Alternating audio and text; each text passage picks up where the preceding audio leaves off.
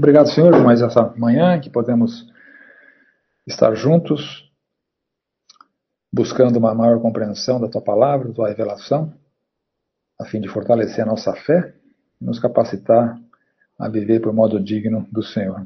Nós clamamos pela Tua orientação, pela Tua iluminação, no nome precioso do nosso Senhor Jesus Cristo. Amém. Bom, semana passada a gente é, se concentrou bastante na sessão espírita ali do Saul, né?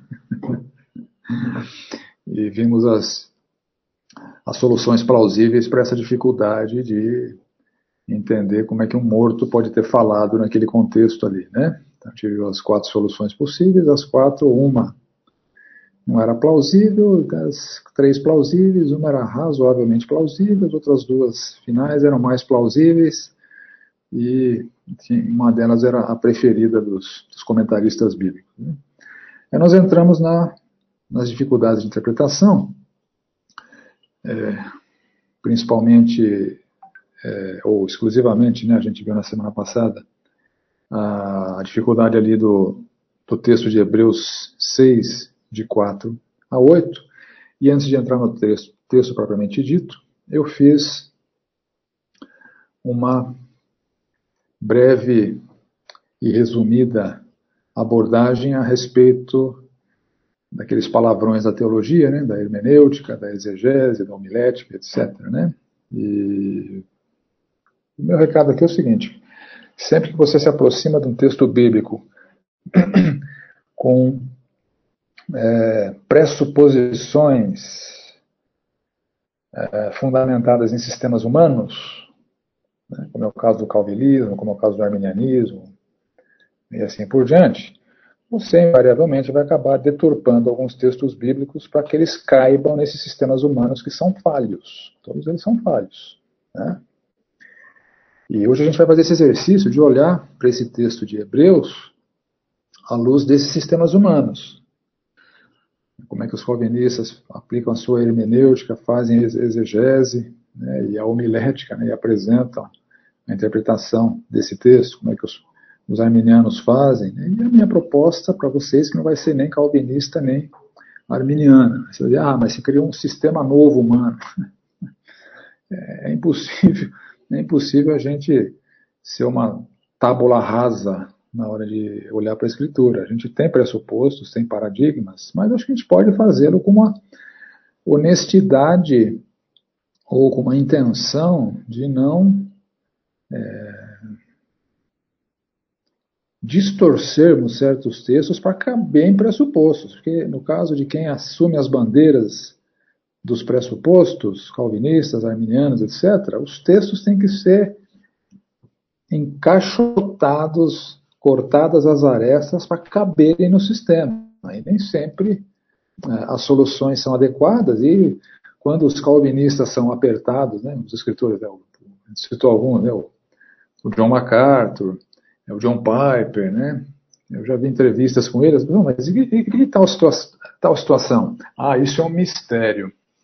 Então, então as incoerências, eles, eles jogam tudo na conta do mistério.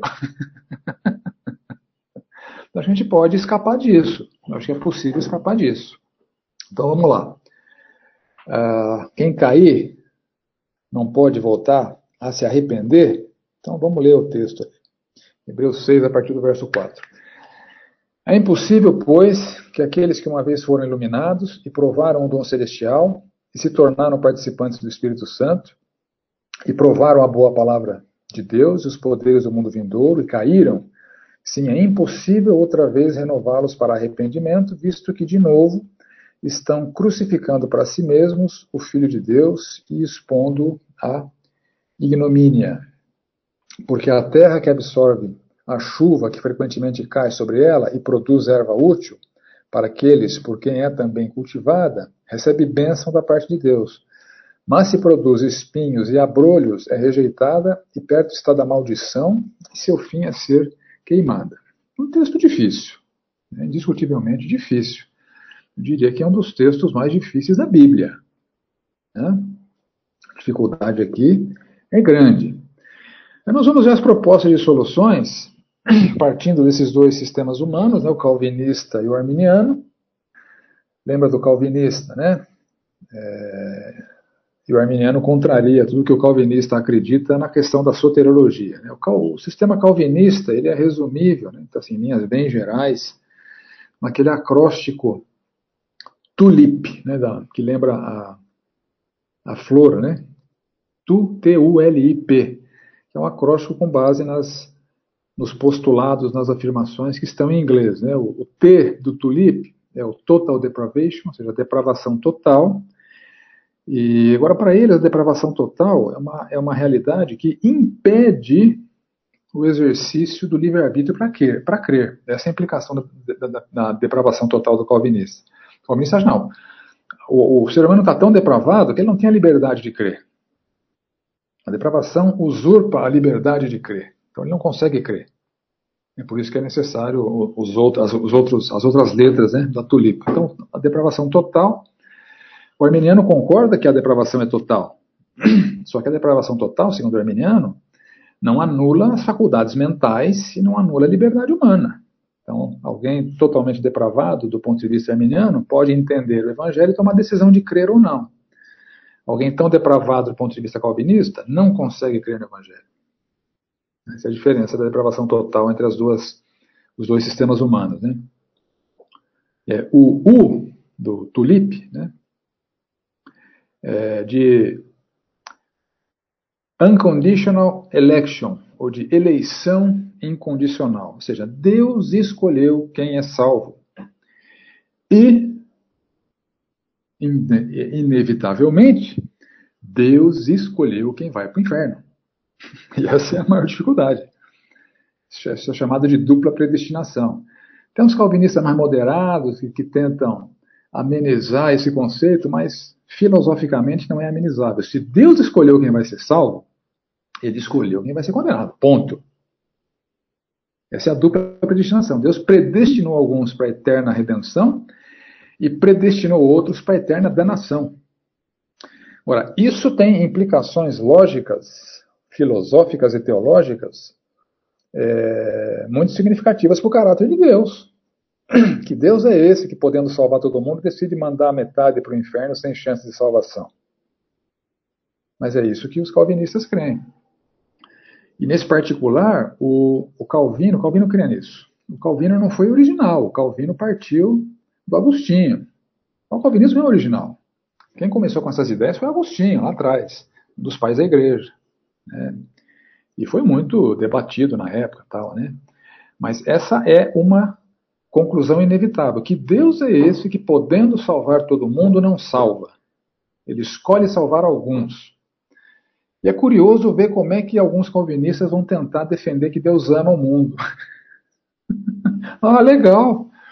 Deus ama o cara que ele mandou para o inferno sem chance. Isso não é amor, meu caro. Desculpa.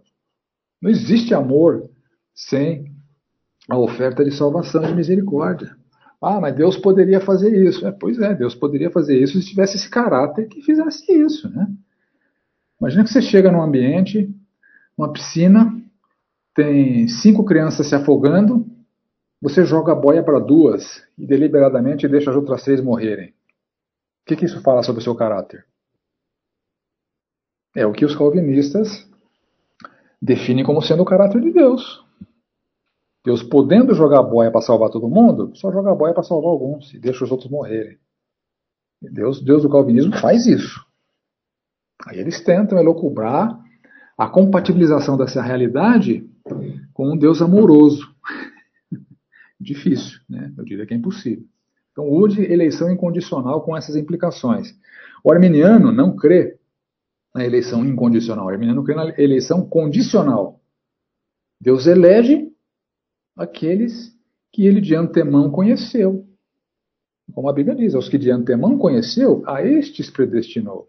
Então, o arminiano fala, Deus sabia pela onisciência, antecipadamente, a livre resposta de fé de cada ser humano. E esses são os eleitos. Eleito nada mais é do que um rótulo daqueles que todos se salvam, de todos aqueles que se salvariam pela fé, segundo os arminianos.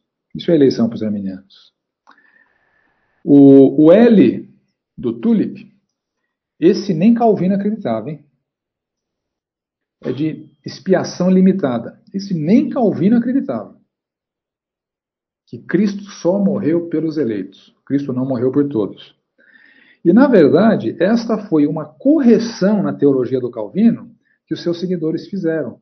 Porque a eleição incondicional não é compatível com a expiação ilimitada. Isso era um defeito no pensamento do Calvino, do João Calvino. Se Deus escolheu quem vai para o inferno sem chance, Cristo não morreu por estes. Então, Calvino tentava argumentar e compatibilizar a é, expiação ilimitada com a eleição incondicional, mas não é possível você compatibilizar isso. Se Deus escolheu incondicionalmente, Cristo não morreu por todos. Então, os, os seguidores do Calvino corrigiram o pensamento do Calvino. O arminiano crê que a, a expiação é ilimitada. Porque a Bíblia fala isso, né? Que ele é a propiciação pelos nossos pecados, não somente pelos nossos próprios, mas com os, os do mundo inteiro. 1 João 2 fala isso. É, o calvinista tem que cortar essas arestas do 1 João 1, 2 para caber no sistema humano. Ah, então o mundo não é mundo e inteiro não é inteiro. né? É, o I é de graça irresistível, irresistible grace, ou seja, quem Deus escolheu para oferecer sua graça, a pessoa não consegue resistir. Essa é a graça irresistível, não tem liberdade humana. Deus vira a chavinha do indivíduo, olha, você vai receber a minha graça. E esse que Deus escolheu que vai receber a graça dele não tem a capacidade de resistir, por isso que a graça é irresistível. O arminiano vai dizer, não, a graça é resistível, a pessoa pode decidir não crer, ela recebe a oferta de salvação e não crê, assim como, a gente, assim como acontece na vida normal. Alguém vem te oferecer uma ajuda, você, você diz que não quer. Então essa é a diferença entre o calvinista e o arminiano. E, finalmente, o P, de perseverança dos santos. Né? Para o calvinista, o cara que Deus escolheu salvar, ele vai perseverar, ele não vai voltar atrás. A fé dele é inabalável, né? porque é, é, é, foi um ato da soberania e da onipotência de Deus. Já o arminiano, ele vai não, o, o crente ele pode perder a salvação, ele pode não perseverar na fé. E esse é um problema da, da teologia arminiana. Se você estava desenvolvendo alguma simpatia por eles, o problema da, da, teologia deles é o seguinte: o cara tem liberdade para crer, mas ele tem liberdade para deixar de crer, ele vai para o inferno. Aí você tem que jogar fora os textos de Jesus falando em João, João 6 e João 10, que ninguém consegue arrebatar da mão dele, que aquele que o Pai deu é maior que tudo, que das mãos do Pai ninguém consegue arrebatar. Então, os textos sobre a segurança eterna são muito robustos. Então, você vê que tem texto que cabe no sistema humano do calvinista, mas não cabe no sistema humano do arminiano, tem texto que cabe no sistema humano do arminiano, mas não cabe no sistema humano do, do calvinista. Por isso que eu acho que, eu acho que esses sistemas humanos extremos, todos eles são defeituosos. Eu acho que o meio termo é mais adequado e os batistas, em geral, deveriam estar no meio termo, porque a teologia batista não é nem calvinista nem arminiana. A teologia batista não é nem calvinista nem arminiana. E vários teólogos de renome da atualidade não são nem, nem calvinistas nem arminianos. Né, Para mencionar alguns aqui, né, o Norman Geisler, é, William Lane Craig, é, Paul Copan, enfim, né, é J.P. Morland, né, enfim. Então, a gente vai tentar é, compatibilizar esse texto com o resto da Bíblia. Vamos ver como é que os calvinistas dão solução para esse texto. Né? Os calvinistas vão dizer o seguinte: devido à sua convicção na doutrina da perseverança dos, tantos, dos santos, né, e na doutrina da segurança eterna, eles advogam que o texto de Hebreus 6 se refere a perdidos que nunca foram salvos. Porque eles caíram. Se eles caíram, eles não são eleitos. Então, essa é a resposta calvinista. Eles caíram. Eles estão é, inadequados do ponto da perseverança dos santos, mas eles não perseveraram, porque eles nunca foram salvos. Eles caíram. Então, essa é a solução calvinista. Para a iluminação do que o texto fala, que uma vez foram iluminados, os calvinistas dizem, ah, eles foram evangelizados, foram iluminados pelo Espírito, mas Deus não os salvou, Deus não, Deus não os escolheu. o experimentar das dádivas celestiais, estavam no meio da igreja, eles eram joio, no meio do trigo. Ah, algumas bênçãos que Deus, Deus deu para a igreja, respingou neles. Então, eles experimentaram das dádivas celestiais.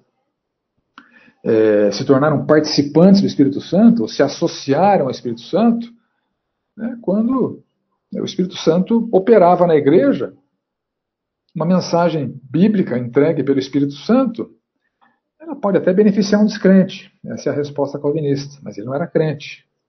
É alguém que, por estar como joio no meio do trigo, ele estava participando ali das bênçãos que o Espírito Santo levava para a igreja. Então, se ele seguiu, por exemplo, os ensinamentos do Espírito Santo sobre gestão familiar, se ele seguiu os ensinamentos do Espírito Santo sobre educação de filhos, se ele seguiu os ensinamentos do Espírito Santo sobre vida profissional, ele se tornou participante dessas bênçãos do Espírito, mas não era salvo. Ele só se beneficiou daquilo que o Espírito Santo fazia na igreja, porque ele estava ali, como joio no meio do trigo. Né? O provar da palavra de Deus é a mesma coisa, né? Os princípios bíblicos funcionam tanto para crentes quanto para descrentes. Né? São princípios sábios. Quando Deus fala que alguma coisa tem que ser de uma certa maneira, se o descrente seguir aquilo, ele vai se beneficiar. Porque é o meio que Deus definiu que é o melhor, que é o, que é o correto. Né? Então é assim que eles provaram da boa palavra de Deus. E o provar dos poderes do mundo vindouro significa que eles presenciaram, porque estavam na igreja como joio, o poder de Deus operando ali, operando na igreja, salvando vidas, mas não as deles. Né? Eles provaram, eles viram que isso acontece de fato mas não eram participantes disso. Né? E o cair, caíram, caíram porque não perseveraram, caíram porque não eram eleitos, caíram porque Deus não os escolheu para ir para o céu, caíram porque eles estavam predestinados para a perdição.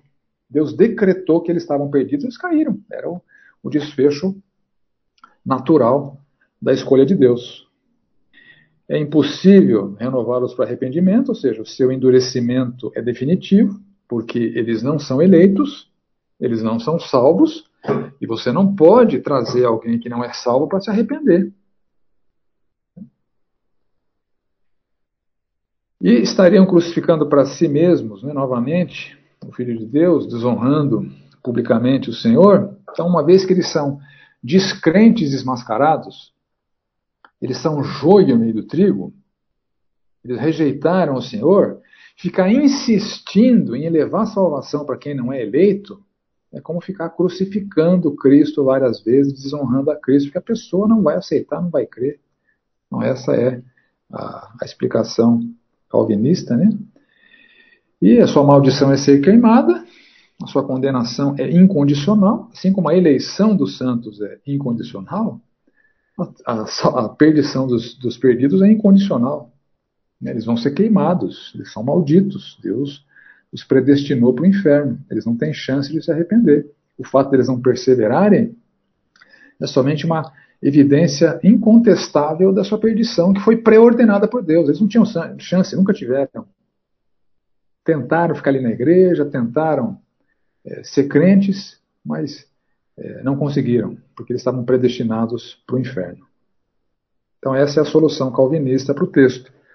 Então, o texto, por essa ótica, cabe muito bem no sistema calvinista. Né? Ao contrário de outros textos, esse texto, se você o interpreta pela hermenêutica calvinista, ele cabe muito bem no sistema calvinista. Agora vamos ver a solução arminiana. Agora, só, só lembrando né, que eu não estou recomendando nenhuma delas, viu, gente? Se, pegar, alguém pegar esse texto, isolar esse trecho da gravação aí, vai dizer que eu sou calvinista ou que eu sou arminiano. Né? Não sou nem uma coisa nem outra. Né? Eu sou ponte pretano.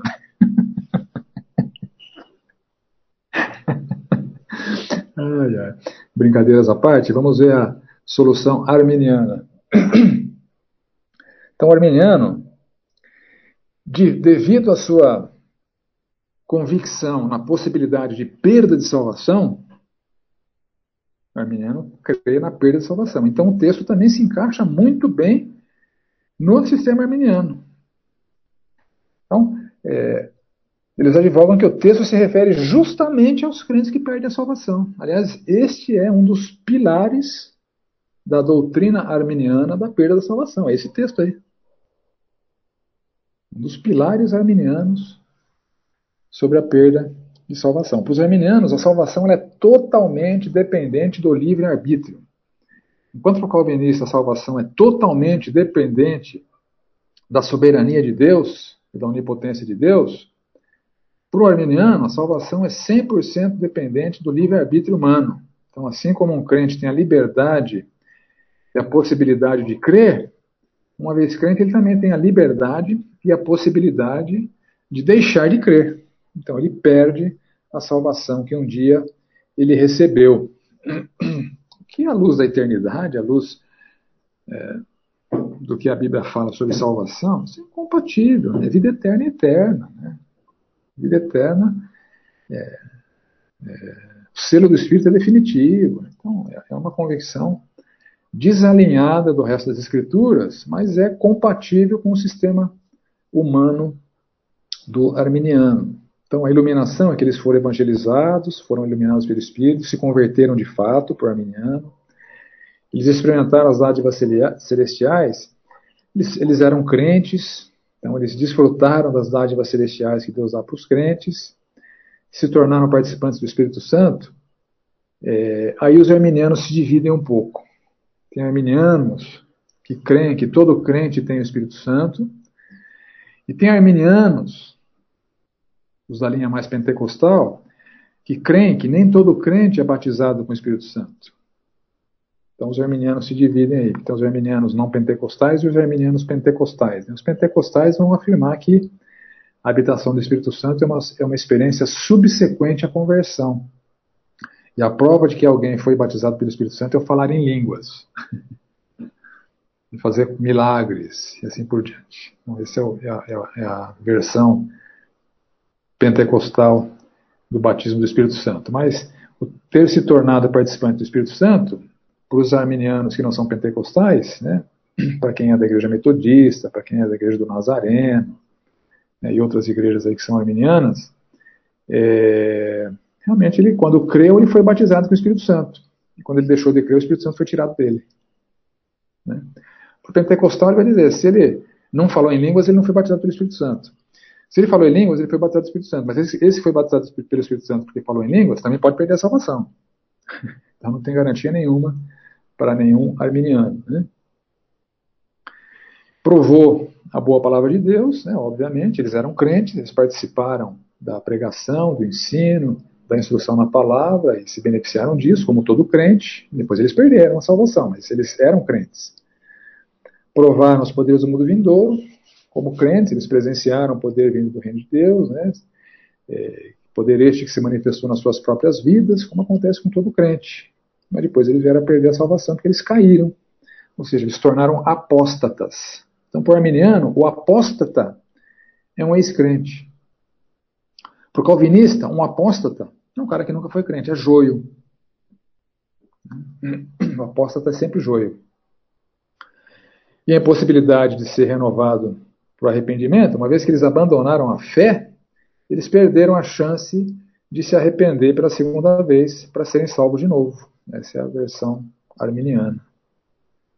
Então, se eles estariam crucificando novamente para si, desonrando publicamente o Senhor, é, porque seria desonroso para o Senhor dar uma segunda, segunda chance para quem desprezou o Senhor. Seria como crucificar o Senhor novamente, porque a primeira oferta foi rejeitada. Não é disso que o texto estaria tratando na ótica arminiana. E a sua maldição é ser queimada, eles perderam a salvação, eles vão, ser, eles vão para o inferno. Eles foram crentes por um período curto de tempo. Depois eles deixaram de ser crentes. Então essa é a solução arminiana. Então você vê que o texto se encaixa perfeitamente tanto no sistema humano calvinista quanto no sistema humano arminiano. E eu vou propor uma solução que não é nem calvinista e nem arminiano. Aliás, a solução não é minha, né? obviamente a solução é a solução é de um camarada que se chama David L. Allen, que tem um comentário muito bom de Hebreus. Né? Um dos melhores comentários de Hebreus que eu, que eu já vi. David L. Allen é um batista, ele é um batista, e professor lá de algum seminário batista norte-americano, que escreveu esse comentário de Hebreus, especificamente para o capítulo 6, ele faz um tratado teológico ali que é muito consistente, muito bíblico, nem arminiano, nem calvinista. Então a solução é do David L. Allen.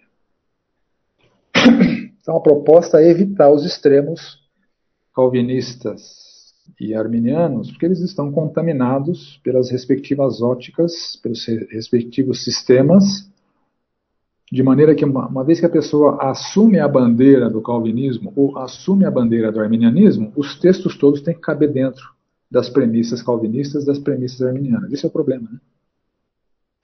A, sistema, a sistematização da teologia ganha um peso maior do que a palavra de Deus propriamente dita. Ela tem que ser ajustada para caber na sistematização humana. Então vamos lá. Vamos primeiro derrubar algumas premissas sistemáticas. Né? Primeira derrubada da premissa sistemática dos calvinistas, né? que os, a perseverança dos santos para o calvinista não é só uma perseverança na fé, é uma perseverança na santidade. Uma perseverança na santidade. Então, se você vai ver alguns calvinistas escrevendo, por exemplo, se, se alguém tem um pecado, um pecado é, estabelecido na sua vida, um vício, na bebida, no, no cigarro, no alcoolismo, o John MacArthur vai dizer: esse cara não é salvo. Porque não está perseverando na santidade. Então, perseverança dos santos implica na perseverança na santidade.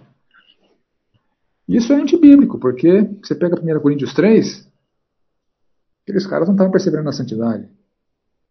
Paulo escreve assim para eles: Eu, porém, irmãos, não vos pude falar como espirituais, assim como a carnais, como a crianças em Cristo. Leite vos dei a beber, não vos dei alimento sólido, porque ainda não podia suportá-lo, nem ainda podes agora, porque ainda sois carnais. Porquanto havendo entre vós ciúmes e contendas, não é assim que sois carnais e andais segundo o homem? A igreja de Corinto é uma igreja carnal. E se você ler 1 e 2 Coríntios, você vai ver que essas brigas e contendas eram o menor dos problemas daquela, daquela igreja. Tinha corintiano ali que transava com a madrasta. E era salvo. Tinha corintiano ali, é, que era partidário de Paulo, de Apolo, promovia divisão na igreja. Tinha corintiano ali que frequentava culto pagão, transava com prostitutas e com prostitutos nos cultos pagãos, e depois domingo estava na igreja lá e era salvo. Teve um camarada lá, esse mesmo camarada que que dormiu com a madrasta aí, né, que transava com a madrasta, Paulo foi muito rigoroso na disciplina ser aplicada por aquele camarada, mas a disciplina visava a restauração do camarada, porque ele era salvo. Então, a perseverança na santidade, ela não é um pré-requisito para a salvação, como o calvinista vai afirmar, não é. O crente, infelizmente, pode ser um crente carnal. Infelizmente. Tanto é que tem a disciplina bíblica, né? De Hebreus 12, por exemplo, né, para restaurar, de Mateus 18, para restaurar o camarada que está em pecados. 1 Coríntios 5. Geralmente se ouve que há entre vós imoralidade, e imoralidade tal, como nem mesmo entre os gentios. Esses eram os santos em Corinto. A imoralidade deles deixava os gentios de boca aberta.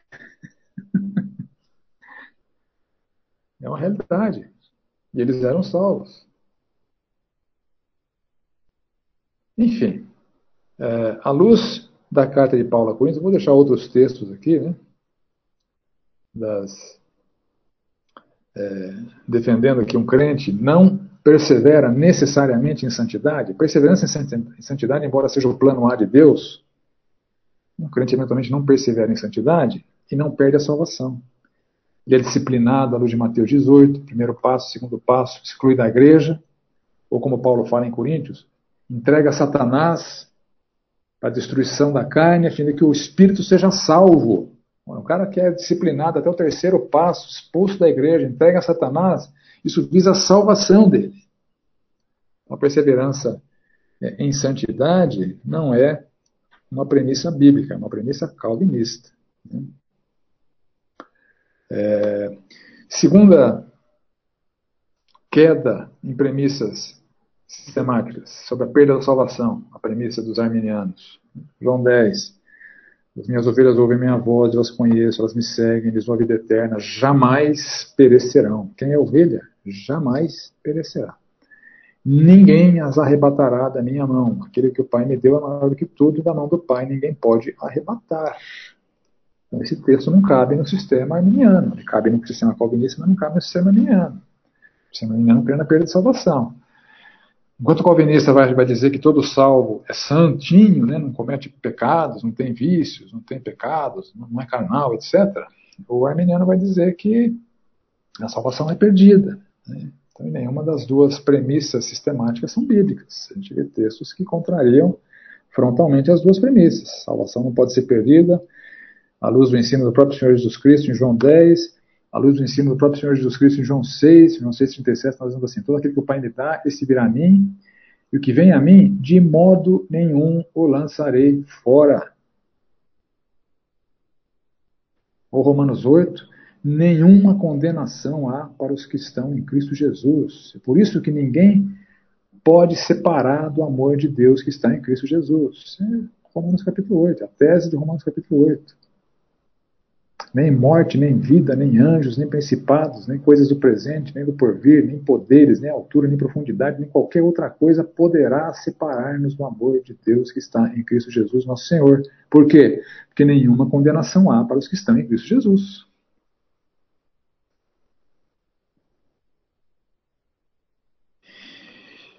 Então, os defeitos de cada teologia em relação a esse texto é, são calvinista, que o santo vai perseverar. Então quem cai não é salvo. Do arminiano, o defeito é que o salvo pode cair, pode perder a salvação. Por isso que os textos, os textos se encaixam nos sistemas humanos justamente nos defeitos de cada sistema humano. Então, qual que é a proposta do David L. Allen, né, de outros que não são nem calvinistas nem arminianos, para a interpretação de Hebreus 6. Bom, primeira premissa que a gente verifica na Bíblia. A linguagem para descrever disciplina de crentes é de extremo rigor. Embora seja possível que um crente seja carnal, que um crente vive em pecado, Deus não tolera isso não. Deus vai disciplinar com todo rigor. Então, não há, não, não há uma permissividade da parte de Deus há uma constatação de que algumas pessoas não vão estar andando de acordo com o padrão de Deus. Mas Deus vai discipliná-la. E a linguagem bíblica para descrever essa disciplina é de extremo rigor. Veja a linguagem bíblica que Paulo usa na 1 Coríntios 5. Eu, na verdade, ainda que aos 1 Coríntios 5, verso 3. Eu, na a partir do verso 3. Eu, na verdade, ainda que ausente em pessoa, mas presente em espírito, já sentenciei, como se estivesse presente, que o autor de tal infâmia seja, em nome do Senhor Jesus, reunidos vós e o meu espírito, com o poder de Jesus Cristo, nosso Senhor, entregue a Satanás para destruição da carne, a fim de que o espírito seja salvo no dia do Senhor Jesus. Então, o extremo da disciplina de Deus é entregar a pessoa para Satanás, destruir a vida da pessoa. Mas ela vai ser salva. Vai ter uma vida aqui terrível. A disciplina de Deus vai fazer da vida da pessoa uma vida miserável. Mas ela vai ser salva. Mas a linguagem, não poderia ter linguagem mais forte do que essa. A pessoa vai ser entregue a Satanás. É um crente entregue a Satanás. Deus fala, to. Peneira, né? Como Jesus falou de Pedro lá. Né? Faz o que você quiser. Joga para cima, dá bordoada. Esse é o, é o caso extremo de disciplina.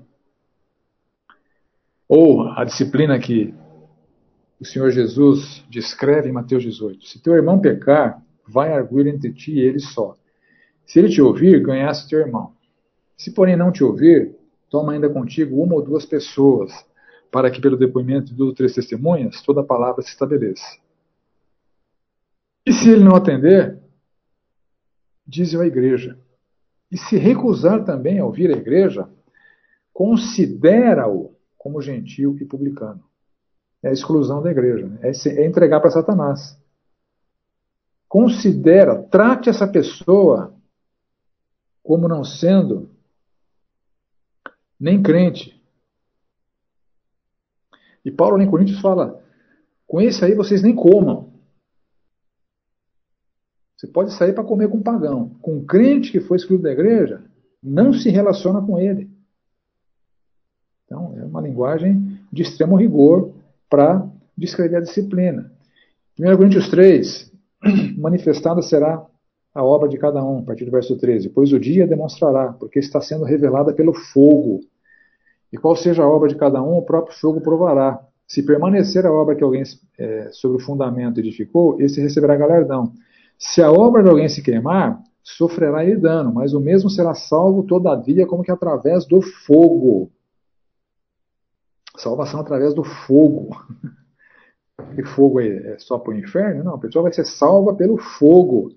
Porque as obras que ela praticou aqui nessa vida se queimaram todas, não sobrou nada, não tem mérito nenhum, e não tem mesmo, né? A pessoa só vai ser salva porque crê em Cristo. É, Hebreus 10, olha só a, a linguagem de Hebreus 10. Se vivermos deliberadamente em pecado, depois de termos recebido o pleno conhecimento da verdade, já não resta sacrifício pelos pecados. Perceba a similaridade de João 10, de Hebreus 10 com Hebreus 6. Já não resta sacrifício pelos pecados. Pelo contrário, certa expectação horrível de juízo e fogo vingador, prestes a consumir os adversários.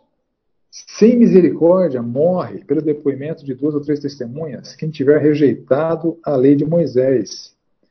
De quanto mais severo castigo julgais vós, será considerado digno aquele que calcou aos pés do Filho de Deus e profanou o sangue da aliança com o qual foi santificado e ultrajou o Espírito da graça? Ora, nós conhecemos aquele que disse: A mim pertence a vingança, eu retribuirei. E outra vez, o Senhor julgará o seu povo. Tudo isso aqui é para o povo de Deus. Horrível coisa é cair nas mãos do Deus vivo. É a linguagem de disciplina de Deus de Hebreus 10. O Senhor julgará o seu povo. Horrível coisa é cair nas mãos do Deus vivo.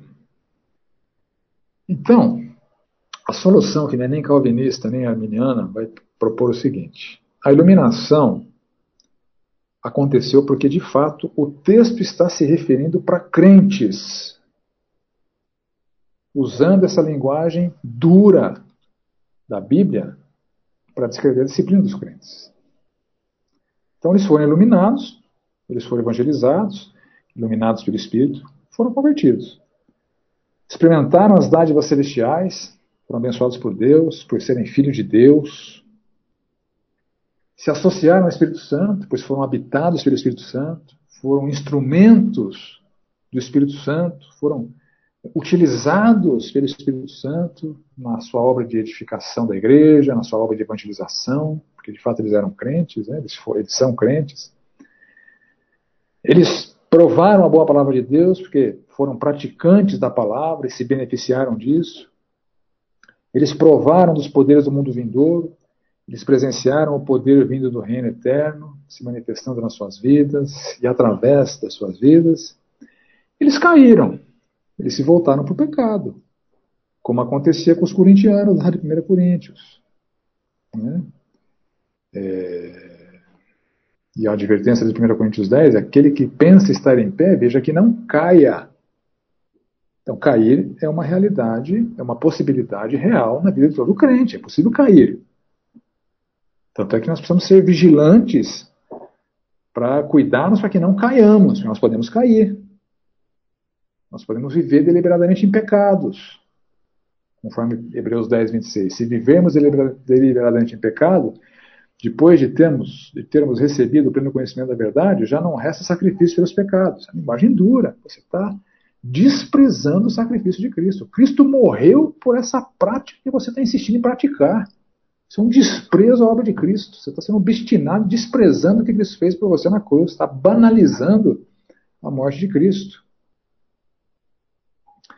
E a impossibilidade de serem renovados para arrependimento significaria o seguinte, nessa solução moderada. É impossível que eles sejam chamados novamente para arrependimento, para a fé em Cristo, porque eles já, eles já passaram por isso. Conversão é uma só. Você não, você não evangeliza crentes. Isso é uma continuação do assunto que foi começado no capítulo anterior. No capítulo 5, o capítulo 6 é uma continuação do capítulo 5. No capítulo 5, a advertência de, de, do autor de Hebreus foi o seguinte: quando vocês já deviam ser mestres, levando em conta o tempo decorrido, vocês têm novamente a necessidade de alguém que lhes ensine quais são os princípios elementares dos oráculos de Deus. Passaram a ter necessidade de leite, não de alimento sólido. Ora, todo aquele que se alimenta de leite é inexperiente na palavra da justiça, porque é criança. Mas o alimento sólido é para os adultos, para aqueles que pela prática têm as suas faculdades exercitadas para discernir não somente o bem, mas também o mal. Por isso, capítulo 6, deixando os princípios elementares da doutrina de Cristo, avancemos para o que é perfeito, não lançando de novo a base do arrependimento de obras mortas e da fé em Deus. Você percebe que o capítulo 6 aqui está continuando o assunto do capítulo 5. A advertência do capítulo 5, vocês são imaturos, vocês não cresceram, vocês são de leite. Você não precisa ficar ouvindo do evangelho toda hora. Você tem que crescer, você tem que, que ir adiante, tem que avançar porque é perfeito. E não ficar lançando de novo a base de arrependimento de obras mortas da fé em Cristo. Por isso que é impossível serem renovados para arrependimento, porque lançar de novo a base do arrependimento de obras mortas não se faz para crentes, isso é para descrentes. Arrependimento e conversão é um, é um, fato único na vida da pessoa. Quando você vê o capítulo 6 do capítulo 5, está explicado o que ele está falando ali. Paulo explicou antes, no capítulo 5. Então, impossibilidade de ser renovado para arrependimento tem a ver com o finalzinho do capítulo 5, começo, começo do capítulo 6. Avancemos porque é perfeito, não lançando de novo a base do arrependimento de obras mortas e da fé em Deus. O ensinamento de batismos, a imposição de mãos, a ressurreição dos mortos, do juízo, juízo eterno. Avança, sai dessa fase elementar da vida cristã. Né?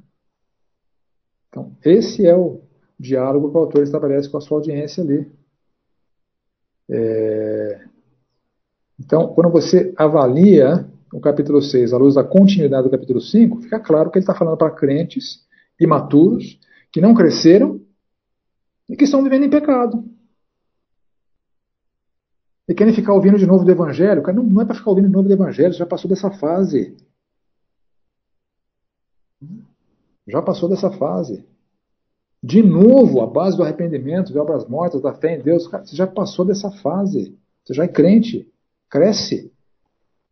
Então, que Hebreus 6 você interpreta com Hebreus 5, com Hebreus 10.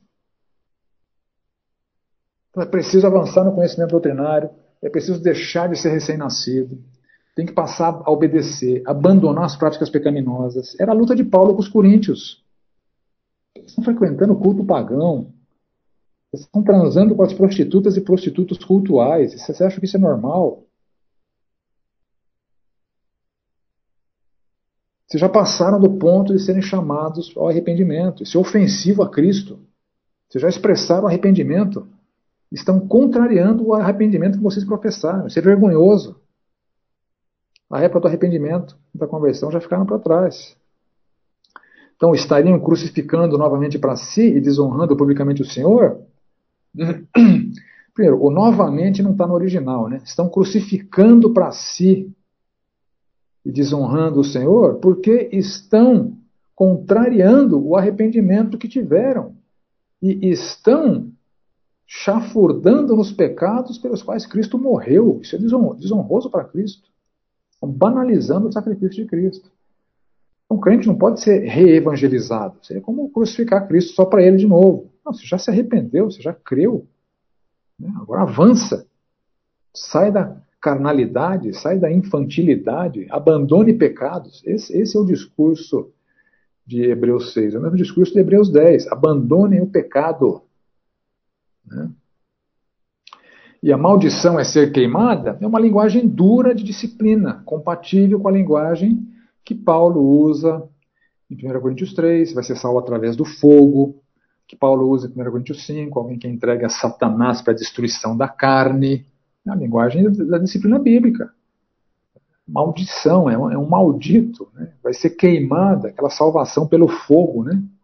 Uma linguagem dura de disciplina e inadequação. Ou Hebreus 10, né? certa expectação horrível de juízo e fogo vingador prestes a consumir os adversários. Quem são os adversários? É o povo de Deus que vive deliberadamente em pecado. Deus vai tratar como adversário no rigor disciplinar, mas não ao mandá-los para o inferno, porque pelo fogo alguém é salvo. Porque o Senhor julga o seu povo, Hebreus 10, 30. O seu povo. Está dizendo aqui do povo. Hebreus 10, Hebreus 6 tratam do povo de Deus.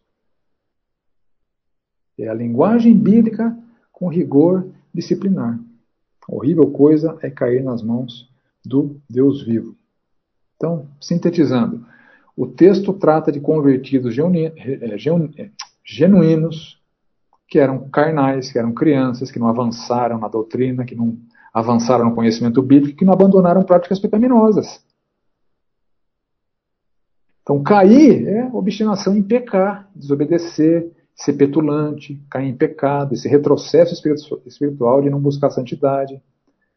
Então, impossibilidade de serem renovados para arrependimento, porque é uma, é uma experiência irrepetível. Arrependimento e conversão são, é uma experiência única na vida da pessoa. Só lhes resta uma disciplina rigorosa, cuja linguagem é compatível tanto com a própria Epístola de Hebreus, quanto com a linguagem utilizada na Bíblia, no Novo Testamento. Então, o texto trata de crentes obstinados em pecados que estão sendo duramente advertidos pelo autor da Epístola é, é, aos Hebreus, não só pelo seu pecado, mas também pela sua imaturidade cristã e pelas suas é, fragilidades teológicas. Essa é a advertência do autor aos Hebreus, aqui no capítulo 6. Tá claro, gente? Dúvidas? contribuições, dificuldades adicionais. É um dos textos mais difíceis da palavra, principalmente porque ele cabe muito bem nas duas óticas extremas, né, do calvinismo e do arminianismo, sem precisar aparar nenhuma aresta, cabe nos, nos dois sistemas, né, com interpretações absolutamente contraditórias, mas eu penso que essa é, abordagem é a abordagem correta, é a abordagem bíblica, não é a abordagem pautada por sistemas humanos. A gente só usou o verso bíblico para entender o que o autor de Hebreus está falando aí. Ok? Bola para frente então. Outro texto de dificuldade. 1 João 5, 16. Se alguém via seu irmão cometer pecado não para a morte, Pedirá e Deus lhe dará vida aos que não pecaram para a morte. Há pecado para a morte, e por esse não digo que rogue. Toda injustiça é pecado, e há pecado não para a morte. Então, 1 João também trazendo aqui a sua dificuldade. Que, que raio, que acha esse de pecado para a morte, pecado não para a morte? Que vida que é essa que Deus vai dar como resultado da intercessão? Será que João proíbe ou apenas não recomenda que se ore nos casos de pecado para a morte? A gente vai ver o que, que é. Então são as três principais dificuldades. Então, vamos começar pela dificuldade aqui.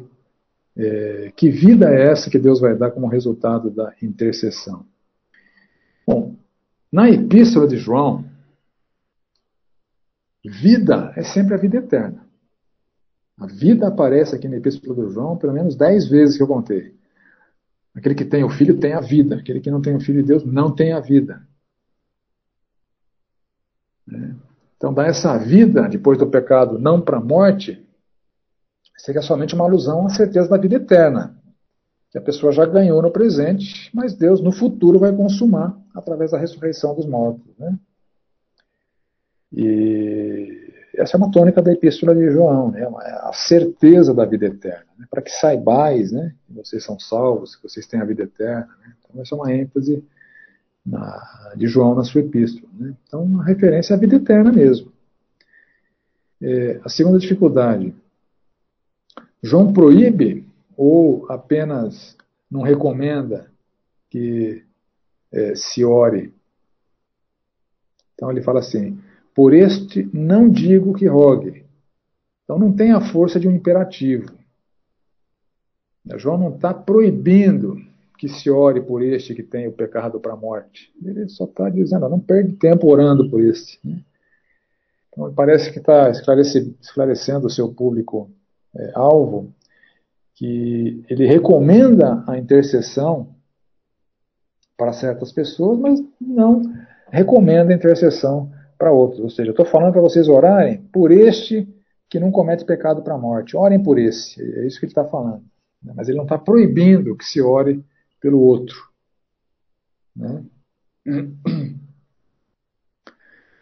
E a terceira dificuldade que pecados são esses para a morte e pecado não para a morte? Aqui tem algumas soluções possíveis, pelo menos é, quatro soluções possíveis que eu encontrei aqui nos comentários, né, nas, nas teologias joaninas. Então, a primeira solução é o seguinte: pecado para a morte seria uma alusão aos pecados do Antigo Testamento, cuja gravidade demandava uma condenação à morte.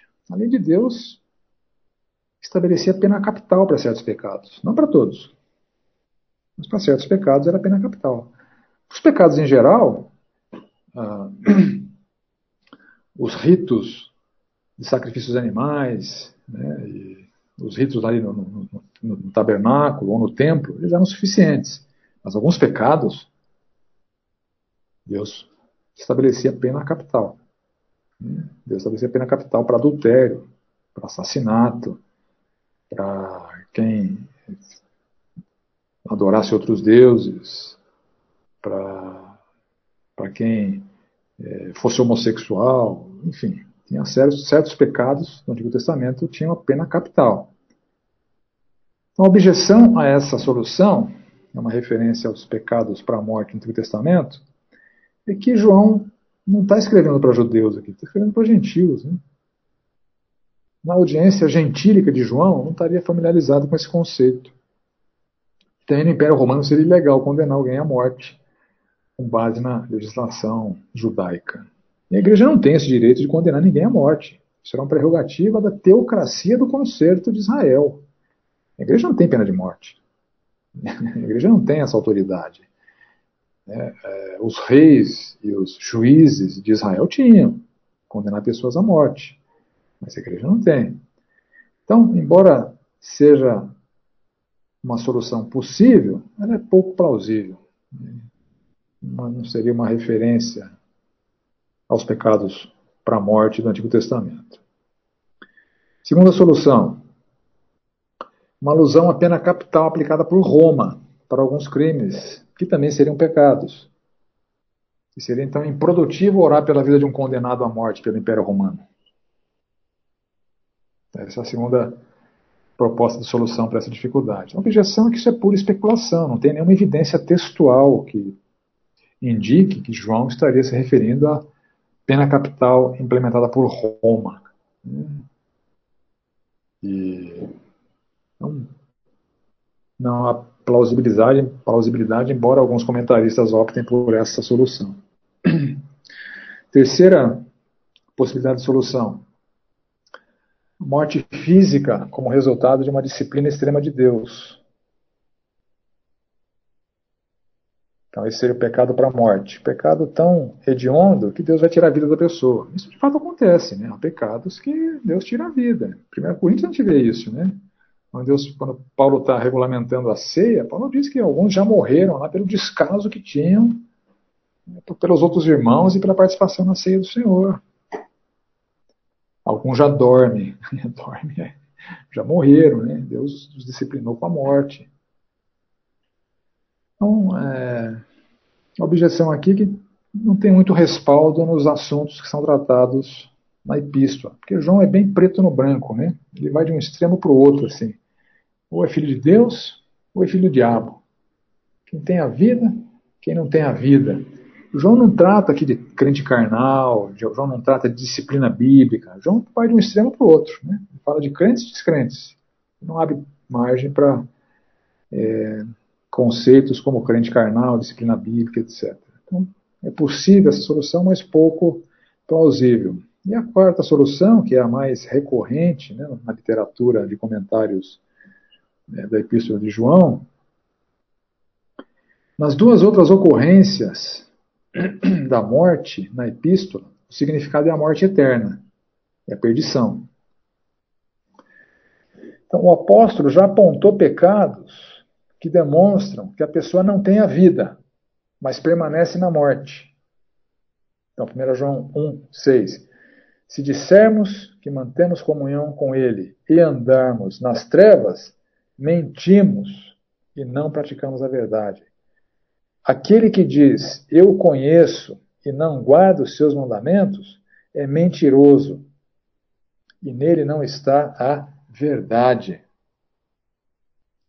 Ou, 1 João 2,9: Aquele que diz estar na luz e odeia seu irmão, está nas trevas.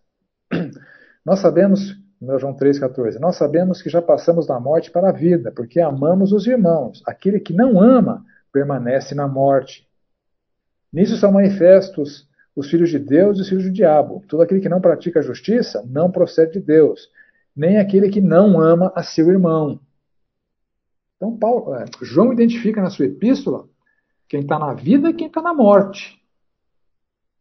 É uma referência aos falsos crentes, né, que se dizem crentes, mas não amam o seu, o seu irmão, né, e tem evidências na sua vida que eles não são salvos, embora se apresentem como salvos. Muitos se apresentavam como como apóstolos, muitos se apresentavam como pregadores, e eram instrumentos de Satanás. Então, o que João está dizendo, não olhe, não é para esse que eu estou falando para orar, estou falando para orar pelos nossos. Porque você permanece na morte. São falsos crentes, falsos mestres, né? são hereges, etc. Né? Então, pecados para a morte são aqueles pecados que evidenciam os falsos crentes. São os pecados que são a prova incontestável de que a pessoa não é crente. É, alguém que falha nos testes que João apresenta aqui na epístola. João apresenta o teste teológico. Em função do que a pessoa diz que crê, você pode dizer se ela é salva ou não. João apresenta um teste moral. Em função das práticas que uma pessoa pratica, você vai dizer se ela está na luz ou se ela está nas trevas. E João vai apresentar o teste relacional. Quem não ama seu irmão não é salvo, está na morte. Então aqui João está fazendo oposição a esses falsos crentes, falsos mestres, falsos apóstolos, etc., que assolavam a igreja. Então, embora João não esteja proibindo que se ore por estes, João está mencionando que eles têm pecados para a morte, ou seja, têm pecados que indicam que eles permanecem na morte, como ele já argumentou em outros textos, né? E não é para esse que eu estou dizendo para orar, estou dizendo para orar pelos nossos aqui, pelos que são, pelos que são salvos. Então é disso que o texto está falando, né? São, então, são os pecados que evidenciam que a pessoa permanece na morte. Isso é compatível com o pensamento joanino. Está claro, gente? Dúvidas? Então avancemos para o próximo texto de dificuldade, esse também é bem difícil. Blasfêmia contra o Espírito Santo. Pecado sem perdão. Está lá em Mateus 12, 31, a partir do 31. Por isso vos declaro: todo pecado e blasfêmia serão perdoados aos homens, mas a blasfêmia contra o Espírito não será perdoada. Se alguém proferir alguma palavra contra o filho do homem, ou blasfêmia, né? Isso será perdoado. Mas se alguém falar contra o Espírito Santo, não lhe será isso perdoado, nem no presente, nem no porvir. Então, o que significa esse pecado de blasfemar contra o Espírito Santo? E por que essa blasfêmia contra o Espírito Santo não tem perdão, uma vez que a própria blasfêmia contra Cristo tem perdão? E por que, afinal de contas, esse pecado não tem perdão? Cristo não morreu por todos os pecados? Por que esse pecado não tem perdão? E como é que alguém comete esse pecado hoje? quatro dificuldades, né? O que significa? Por que é, a blasfêmia contra Cristo tem perdão, mas contra o Espírito não tem? E por que, que esse pecado não tem perdão, uma vez que Cristo morreu por todos os pecados? E quarto, como alguém pode cometer esse pecado hoje? Então vamos lá, primeira dificuldade. O que significa blasfemar contra o Espírito Santo? De novo, contexto. Na Bíblia se interpreta com a própria Bíblia e precisa olhar o contexto de Mateus para saber qual é o assunto que está sendo tratado, o que está acontecendo para Jesus fazer essas afirmações que fez. Então começamos a ler um pouquinho antes, no verso 22. Então lhe trouxeram um endemoniado, cego e mudo, e ele o curou, passando o mudo a falar e a ver. Era cego e mudo, um demônio. Foi exorcizado, Cristo restaurou a sua visão e restaurou sua habilidade de falar. E toda a multidão se admirava e dizia: É este porventura o filho de Davi? A multidão ficou impressionada com aquilo e estava é, bem favorável, bem predisposta a, aos a, a receberem, a acatarem os ensinamentos de Cristo, o que provocou ira nos fariseus, nos oponentes de Cristo. Os fariseus disseram o seguinte: Mas os fariseus, ouvindo isso, murmuravam: Este não expele demônios, senão pelo poder de Beuzebu, o maioral dos demônios. Então, olha o contexto. Aqueles fariseus, eles testemunharam, assim como o povo, o poder do Espírito Santo de Deus agindo através do Filho de Deus, fazendo curas, milagres, exorcismo.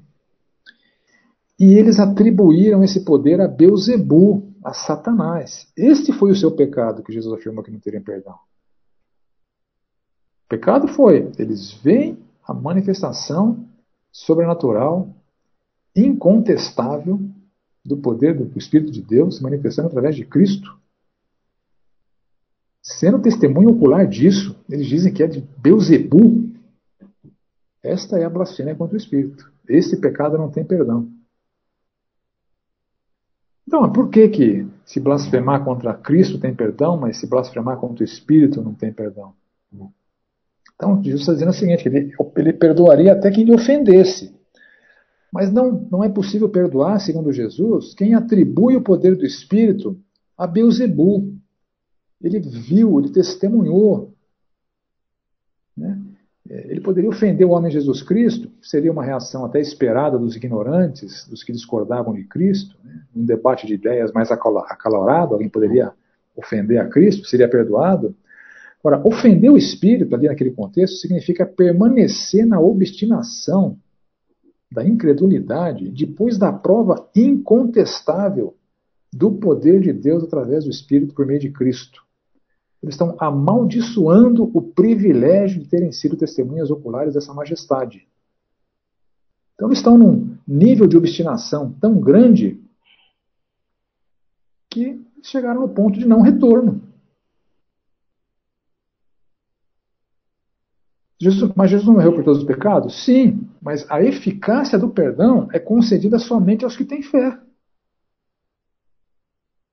A obstinação pela incredulidade, depois da prova inconteste do milagre do poder do Espírito, impede a eficácia do perdão que é condicionada à fé. Eles ficaram obstinados na incredulidade. Depois de virem tudo que viram, as provas maravilhosas, incontestáveis, eles ainda permanecem obstinadamente na rejeição a Cristo acusando o Espírito Santo de ser Beuzebu. Então o pecado não tem perdão porque a, o perdão dos pecados está vinculado à resposta de fé. Eles passaram do ponto de retorno, eles não, nunca vão crer. A sua blasfêmia contra o Espírito Santo é, indica, é um indicativo de que eles estão obstinados em não crer. Por isso que eles não vão ser perdoados, porque eles blasfemaram contra o Espírito Santo. Foram testemunhas oculares, receberam as provas incontestes, que nós não recebemos, né? que as futuras gerações não receberam. Então, isso nos remete à quarta pergunta. Como alguém comete esse pecado hoje? Não, hoje esse pecado não pode mais ser cometido.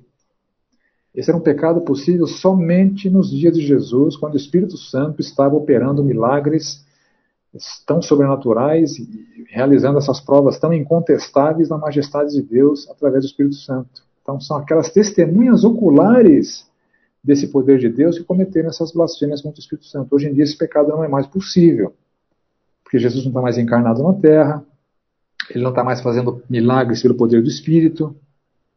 Mas ainda é possível hoje alguém permanecer obstinado pela incredulidade. Mas isso não é blasfêmia contra o Espírito Santo. É importante a gente entender os conceitos bíblicos. Né? Tem certas realidades bíblicas que são irrepetíveis, que aconteceram só nos tempos bíblicos. Né?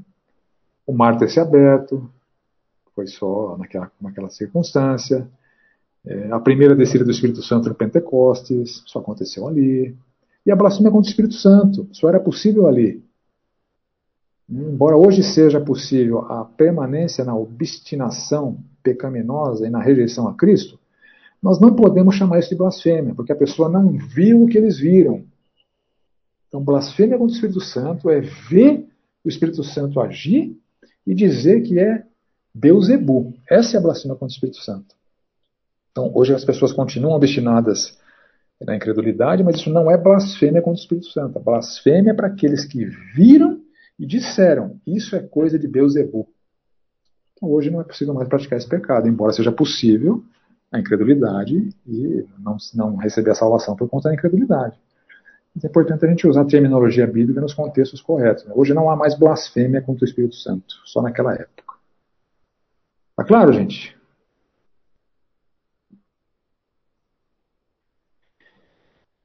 E falando dessa postura obstinada dos dias de hoje, né?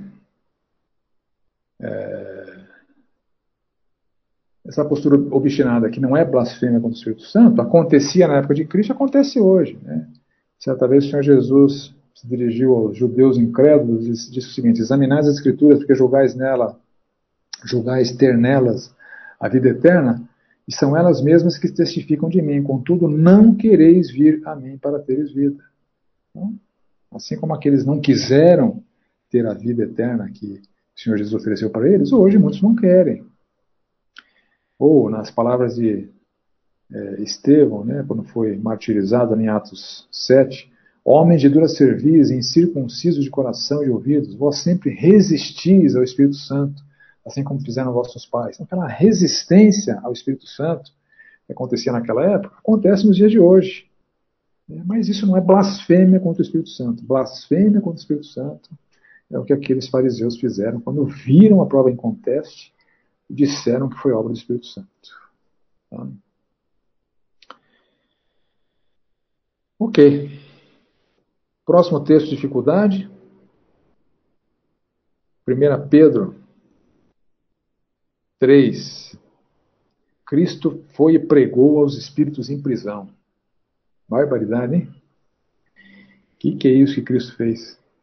Pedro 3,18. Pois também Cristo morreu uma única vez pelos pecados, o justo pelos injustos, para conduzir-vos a Deus, morto sim na carne, mas vivificado no Espírito, no qual também foi e pregou aos espíritos em prisão, os quais noutro tempo foram desobedientes, quando a longanimidade de Deus aguardava nos dias de Noé, enquanto se preparava a arca na qual poucos, a saber, oito pessoas, foram salvos através da água.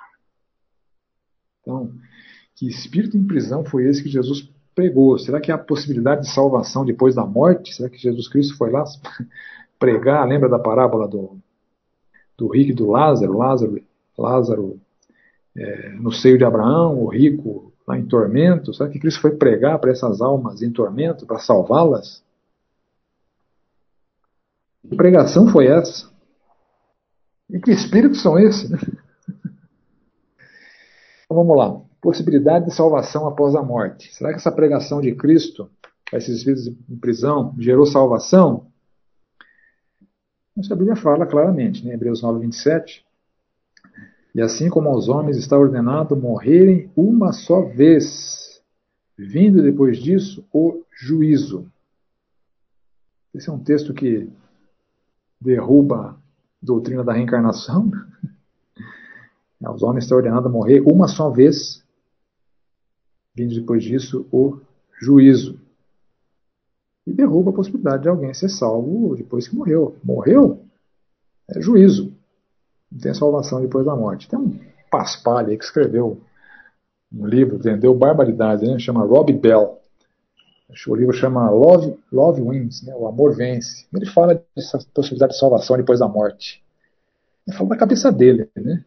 Não tem nenhum respaldo na escritura. Né? A chance de alguém ser salvo é aqui agora. Morreu, o destino está sacramentado, é juízo. Né? É, não tem outra possibilidade. Agora, que pregação foi essa? Seguramente não foi o Evangelho. Eles não foi lá pregar o Evangelho, porque o Evangelho não surtiria o efeito de salvação.